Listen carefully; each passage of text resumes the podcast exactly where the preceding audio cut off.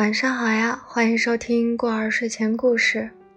今天呢，我们要分享的文章是村上春树的一篇文章，名字叫《我的呈奶酪蛋糕形状的贫穷》，希望你会喜欢。那我们就直接开始今天的分享喽。我们都管那个地方叫三角地带。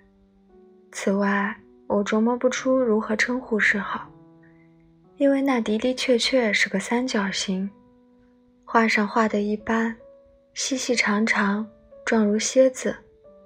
若说的再具体些，请你首先想象出一个正常尺寸的圆圆的奶酪蛋糕，再用厨刀将它均匀地切成十二份，也就是。切成有十二道格的钟表盘那个样子，其结果当然出现十二块尖角为三十度的蛋糕。那顶端尖尖的、细细长长的蛋糕片，就是我们三角地带的准确形状。从居住舒适度和居住功能来看，三角地带实在是一塌糊涂。首先，噪音厉害，毕竟两条铁路左右相加，不可能不吵。一开前门，眼前一列电车呼啸而过；一开后窗，眼前又一列电车咆哮而至。这儿压根儿就不存在什么末班车，旅客列车凌晨一时全部运行结束。深夜班次的货车、列车。接踵而至，天明时分，货车大体告一段落，翌日的客车又杀上门来，如此日复一日，无尽无休。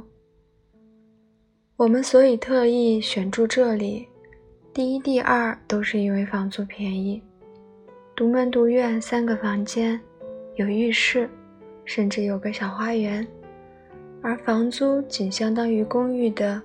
一个六张榻榻米大小的房间。既然是独门独院，那么猫也能养，简直就像专为我们准备的房子。我们刚刚结婚，非我自吹，穷的上吉尼斯纪录都绰绰有余。我们是在站前不动产中介店的贴纸上发现这房子的，仅就条件、租金。和房子结构来看，堪称奇迹性发掘，便宜的很哟。秃脑瓜子中介商说：“啊，吵倒是相当吵的，不过只需要忍耐一下，未尝不可说是时来的大元宝。”从火车站看去，三角地带似乎近在眼前，但实际走起来。到那里花的时间相当惊人，在铁道上绕一圈，过天桥，沿脏兮兮的坡路上上下下，好歹从后面兜到了三角地带，周围商店之类形影皆无，寒碜的近乎完美。我和他走进三角地带尖头的一座孤零零的房子，在里面逗留了一个小时。这时间里，有相当之多的电车从房子两侧通过。特快通过时，窗玻璃咔咔作响。过车时间里听不到对方说话。正说着，有车开来，我们便闭嘴等车过完。静下来刚开始说话，又一列电车尾随而至。不过除去噪音。房子格调本身相当可以，式样古色古香，整体上没有硬伤。壁龛和檐廊也有，很够味道。从窗口泄进的春日阳光在榻榻米上做出小小的方形光照，很像我小时候住过的房子。租吧，我说。的确很吵。不过，我想总可以习惯的。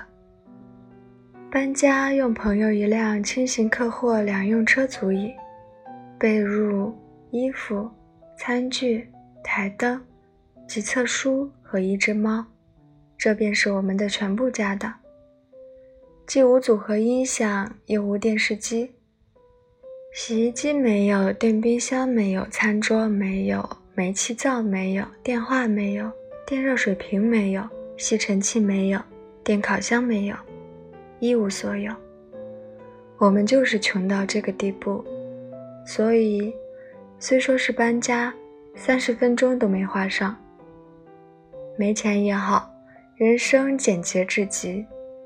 最终，我们在那房子里住了两年，房子建得极其马虎，到处有空袭来风。夏天自是开心惬意，冬天就成了地狱。买取暖炉的钱都没有。天一黑，我和他和猫钻进被窝，那才叫不折不扣的相拥而眠。早上起来看到厨房洗涤槽已经结冰的事，也屡见不鲜。冬去春来，春天美妙无比。春天一到，我也好，他也好，猫也好，无不如释重负。四月间，铁路有几天罢工，一有罢工，我们真是欢欣鼓舞，一整天一列车都没有。我和他抱着猫到路轨上晒太阳，安静的简直像坐在湖底。我们年轻，新婚不久，阳光免费。至今，每次听到“贫穷”二字。我都会想起那块的细长土地，那房子现在到底住着什么人呢？好啦，今天的分享呢到这里就结束了，晚安。